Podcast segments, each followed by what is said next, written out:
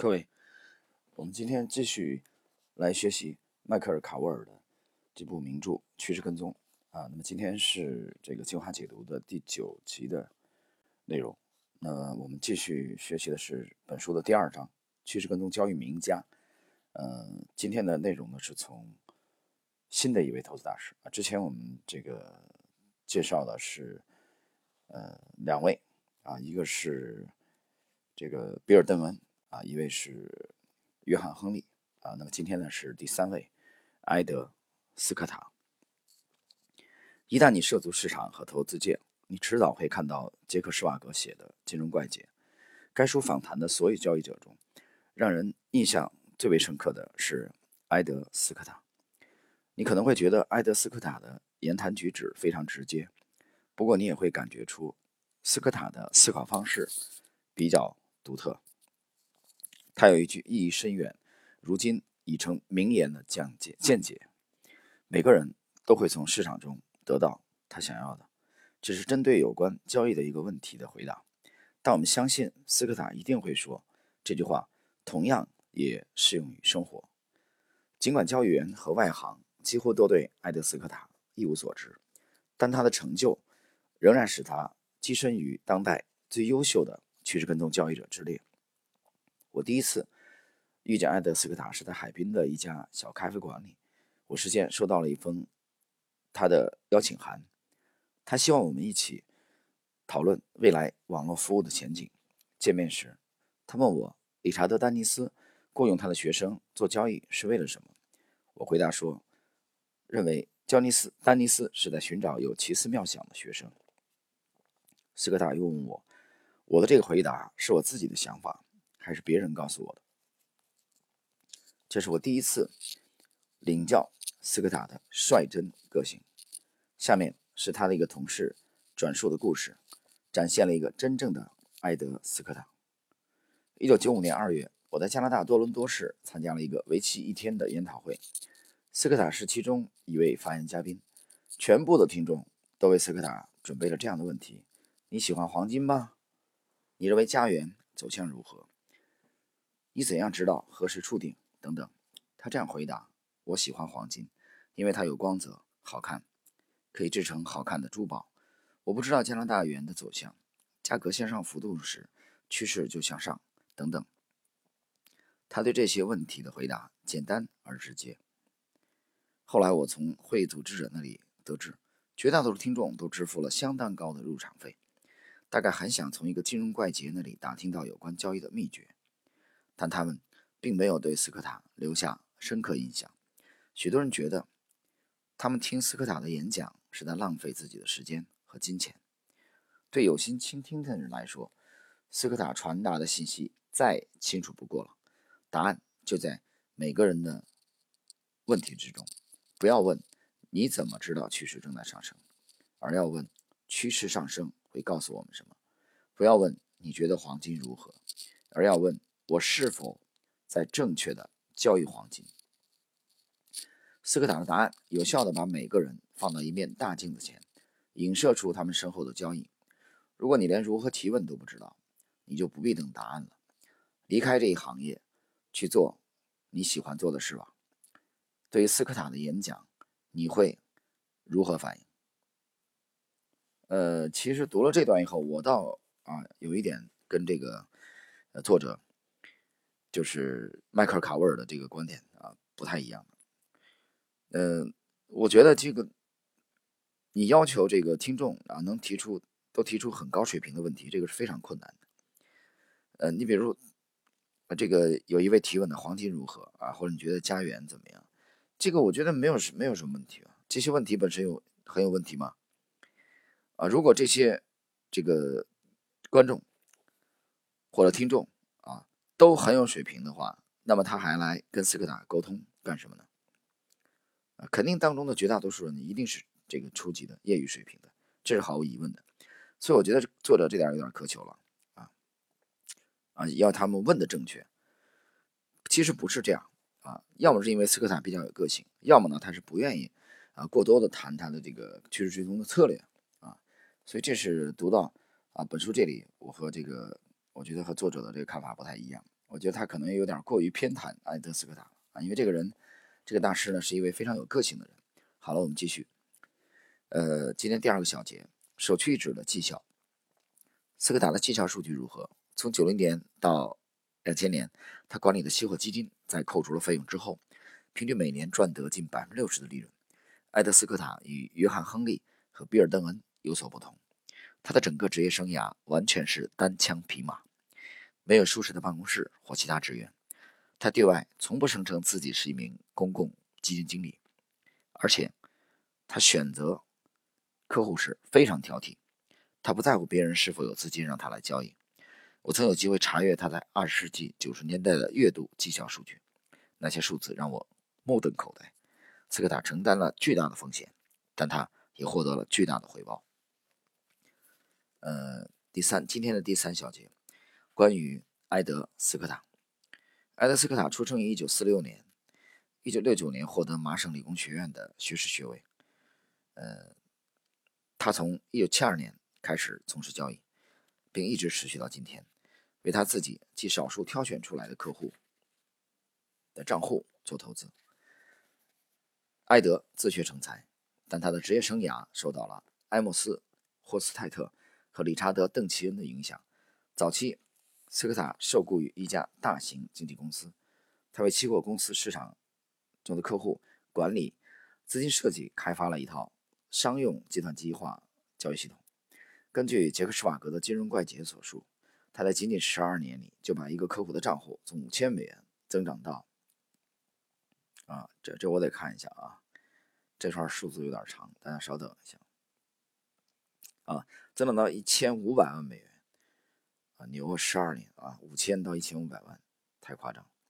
过去几年里，斯科达在位于塔霍湖畔的家里工作，他的交易大多在几分钟之内完成，因为他运行内置计算机程序只需几分钟时间，这就生成了第二天的交易信号。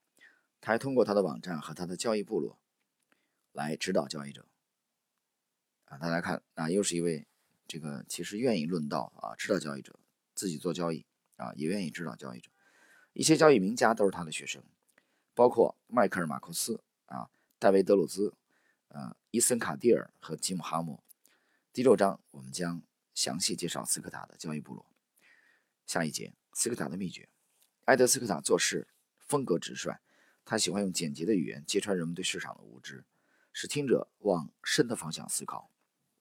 成功的最大秘诀是没有大秘诀，即便有的话，也只是对我而言的秘诀。寻找交易成功的秘诀，这种想法偏离了重点。埃德斯科塔的回答常常强调过程，而不是结果。不要被他的谦虚误导，因为斯科塔不能忍受伪善和无知。他是一个无所畏惧的交易者，不会耐着性子与蠢人相处。而他回忆他的第一笔交易时，我们得知他很早就对自己所做的事情。显示出热情。我记得的第一次交易是我五岁的时候，在俄勒冈州的波特兰市，父亲给了我一枚金色的大奖章，一个用于促销的装饰品。我拿它和邻家小孩交换了五个放大镜，我感觉自己好像入门了。后来，当我十三岁时，父亲向我展示了如何购买股票。他解释说，当股价突破箱型顶端时，我应该买入；当股价突破箱型底部时，我应该卖出。我就是这样开始的。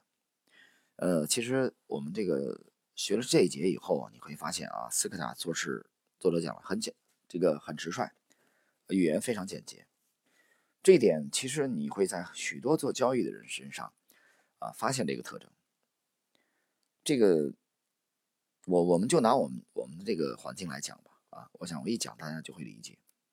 其实为为什么这些人？啊，选择了做交易为生，呃，有一个很大的原因，其实还是性格的问题啊。我我个人这样认为。大家想一个道理：有人生来适合做官，对吧？非常善于隐忍啊，情商非常非常高啊。但另外一些人啊，可能就啊性格决定的，不愿意那么委屈自己啊。比如说你给他摆在体制里啊，他受不了这个。把这个每天对上司的微笑和琢磨上司的心思，啊，作为一种一生的事业来做几十年啊，甚至一生来追求，啊，比如陈布雷，啊，一九四八年风雨飘摇的啊，国民党失败，呃的这时候，追随蒋介石半生，啊，陈布雷选择了自杀，啊，比如戴季陶也选择了自杀，啊，国民党的这个至少是精神上的这个这个教父吧，啊，蒋介石早年在日本士官学校士官学校的同学，那么就是经营官场的人啊。其实中国的文化里边，啊，更多的自古以来几千年的历史啊，你不管是这个易中天啊考证的是三千七百年也好，还是我们小时候读书的这个啊讲的五千年历史也好啊，这不重要。我想讲的是，中国历来的文人啊，有一个其实可以说最高的呃理想，就是这个学好文武艺，货卖货与帝王帝王家啊，你学了一身本领。最终还是要卖给帝王，把自己卖个好价钱，什么意思？还是要从政，还是要做官，对吧？这是中国自古至今几千年的啊，可以说第一等的真理啊。只有把书念好啊，才能考状元，考了状元，才能去入仕、入仕仕途、从政。但是呢，从感谢改革开放以后，嗯，邓公的改革开放啊，打开了国门，那么让更多的这个人有了别的选择，那么让了更多的这个非常有个性的人，让他们有可能选择另外一条路啊，去按自己的意愿生存。虽然或许他们还不能完全做到像当年的陶渊明那样。他至少追随梦想啊，追随自己的内心真正的喜爱啊，而不是这个委屈自己啊，在体制里蜗居一辈子啊，隐忍，把琢磨领导作为一生的追求。好了，朋友们，哎，刚才啊有一点感慨。好了，我们继续下一节，关于斯科塔如当最初如何从事交易。谈到自己交易生涯的开端，斯科塔说：“我看到了理查德·邓奇恩发表的一封信，信中暗示说，纯粹机械式的趋势跟踪系统会击败市场，这在我看来完全不可能。于是将其写入计算机程序，以检验这一理论。令人惊讶的是，他的理论被证明是正确的。直到今天，我都不确定自己为什么那么做。无论如何，与当时其他的工作机会相比，研究市场。”以及用金钱来支持我的观点，实在令人着迷。于是我开始以全职交易为生。斯科塔年轻的时候，身体里就流淌着交易员的血液，啊，血液。在二十三岁时，我开始投资自己的几个账户，每个账户的投资额在这个一万美元到两万五千美元之间。埃德斯科塔找到了一个跟华尔街不同的模式，只从盈利中提成。如果他为他的客户赚了钱，他将得到报酬。如果没有赚到钱，也就没有报酬。只有当客户赚了钱时，他才能分享收益。你的经纪人、你的共同基金经理或对冲基金也是这样运作的吗？呃，大家看明白了吧？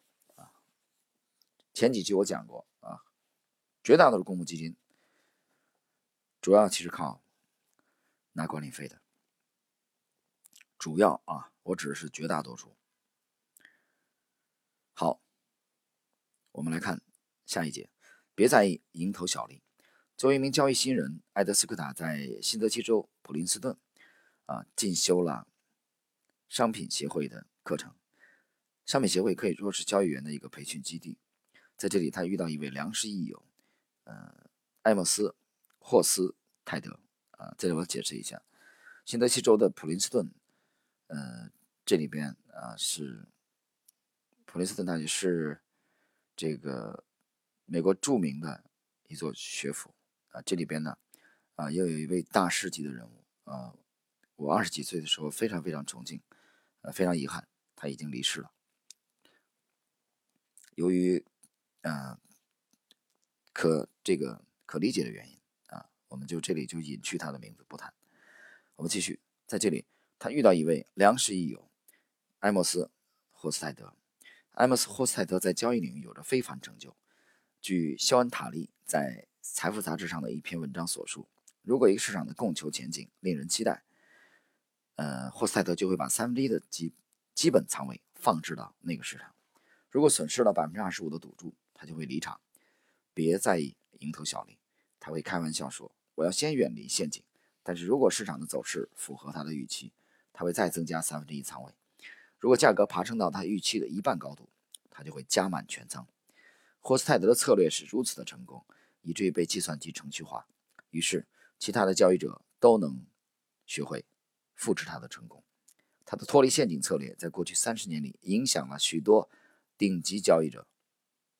还有谁学习过商品协会的课程？保罗·杜德琼斯、布鲁斯·科夫纳、路易斯·贝肯和迈克尔·马库斯都曾参加过。有趣的是，在二十世纪。九十年代中期，大多数趋势跟踪交易者设立了自己的公司。有一次，我造访商品协会的办公楼时，半路上碰巧遇到了一个疲惫不堪的能源交易员。和他交谈几分钟后，我们聊起基于基本面分析的交易风格。整个谈话过程中，他的视线都没有离开过电脑屏幕。我提到趋势跟踪时，他竟然说他不管用。我很奇怪，一个为知名公司工作的交易员。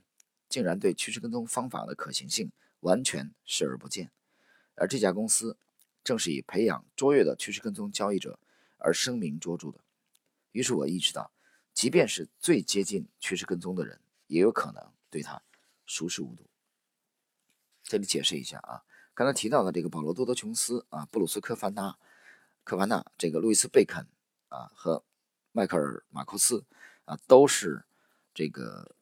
其实，对冲基金界啊，或者国际期货行业的鼎鼎大名的巨头啊，大家可以看到啊，他们早年都参加过这个艾姆斯啊霍斯泰德的这个培训。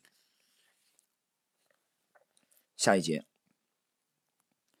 这个杰伊·弗雷斯特系统动力学，除了艾默斯霍斯泰德之外。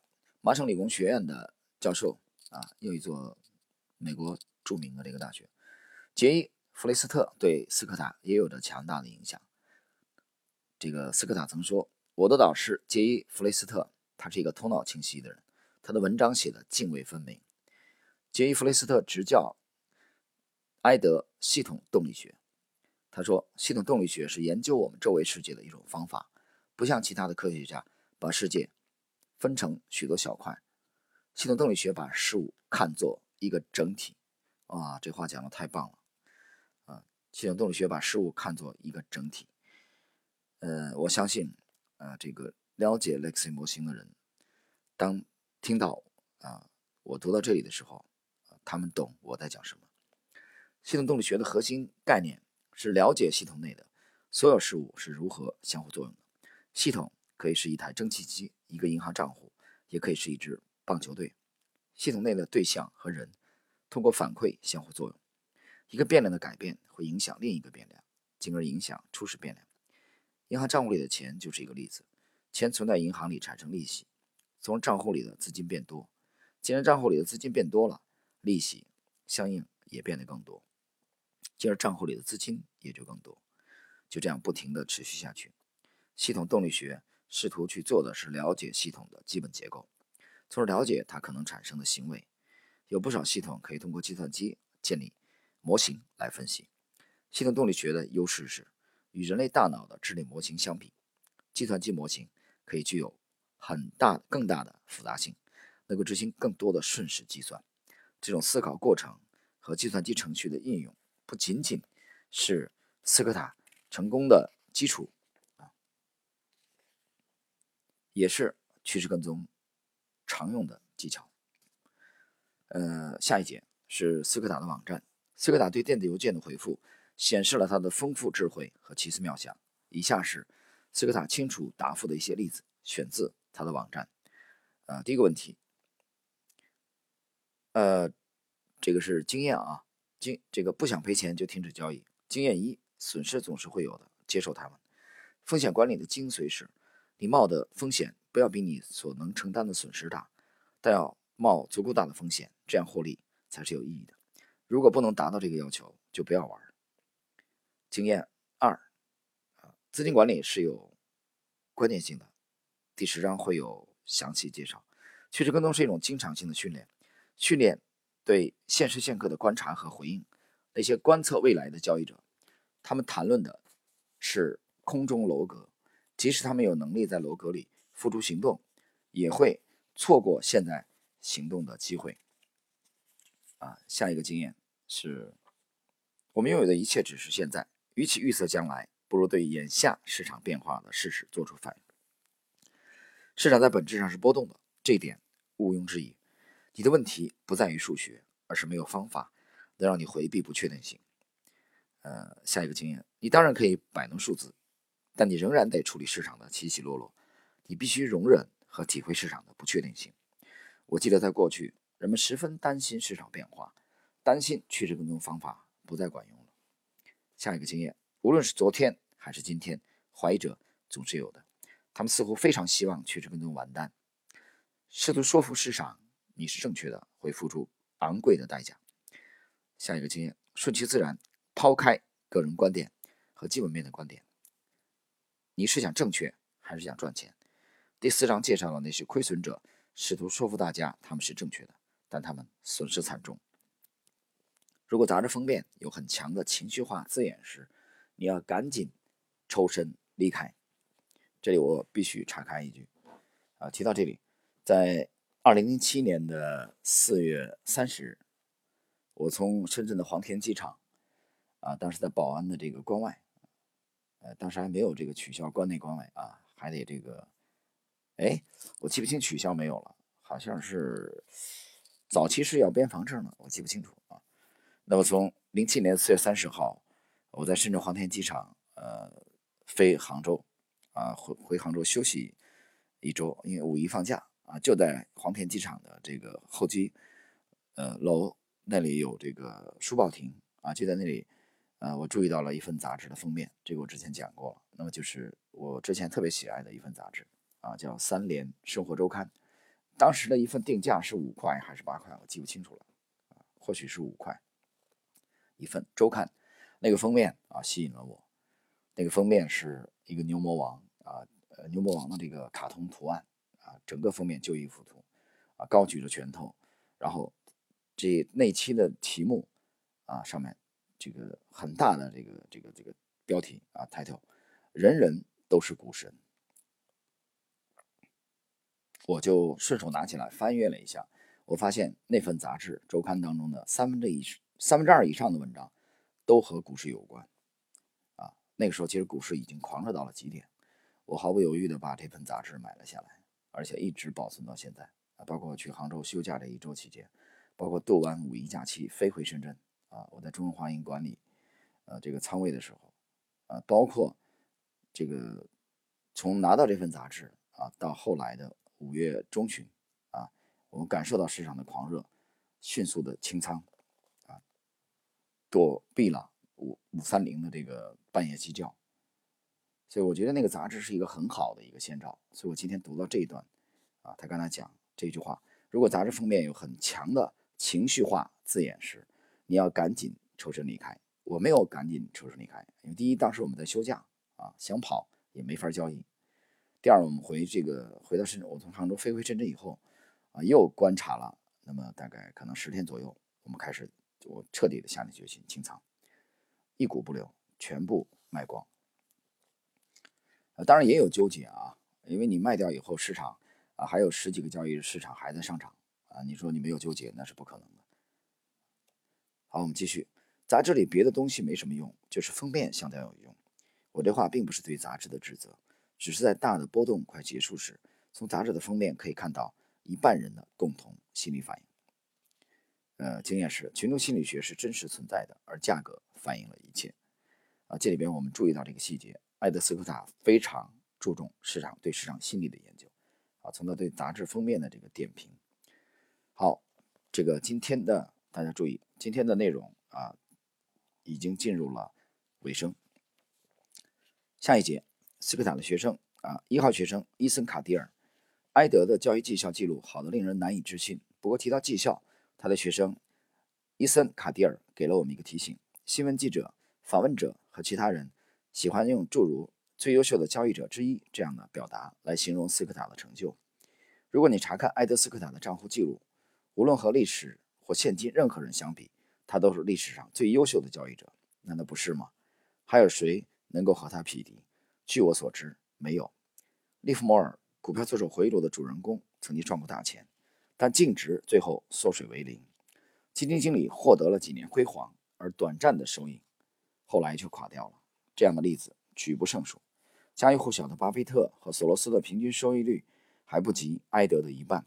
你也许会拿出夏普比率、资产管理规模等作为比较标准，或其他方法粉饰技巧。但是如果提到关键的度量标准——利润率，埃德的绩效超越了我所知道的任何人。而我做资金管理这一行已经二十年了。二号学生詹森·拉塞尔，拉塞尔资本公公司的詹森·拉塞尔是埃德斯科塔的学生，他向我们透露了埃德的训练方法。过去几年和埃德。共事时，我学会了许多东西，其中最重要的一点就是，不但要把趋势跟踪运用到交易中去，还要把它运用到生活中去，让自己从需要知道为什么中解放出来。这在进场和离场时是有用的，在与家人、朋友和对手相处时也是很有用的。它有一个额外的好处，就是能让你成为更优秀的交易者。大多数交易者没有意识到，生活其实很简单。这与拉塞尔所描述的斯科塔的观点有点类似。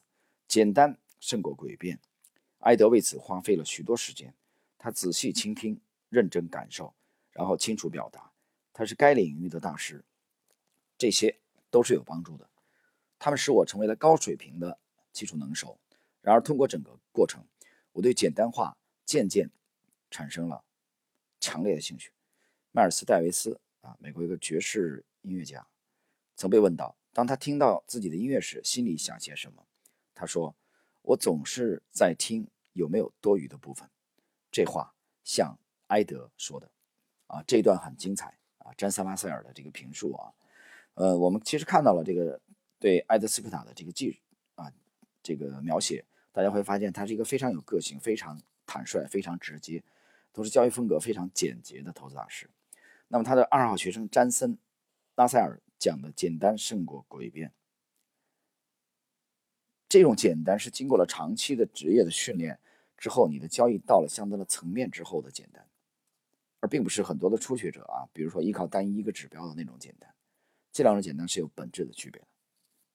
那也就是说，我们知道这个王国维讲的这个三重境界啊，包括什么唯一笑的人憔悴啊，啊，这个，然后蓦然回首啊，那人却在灯火阑珊处啊，这是做学问的这个三重境界啊当中的典型的，包括后来。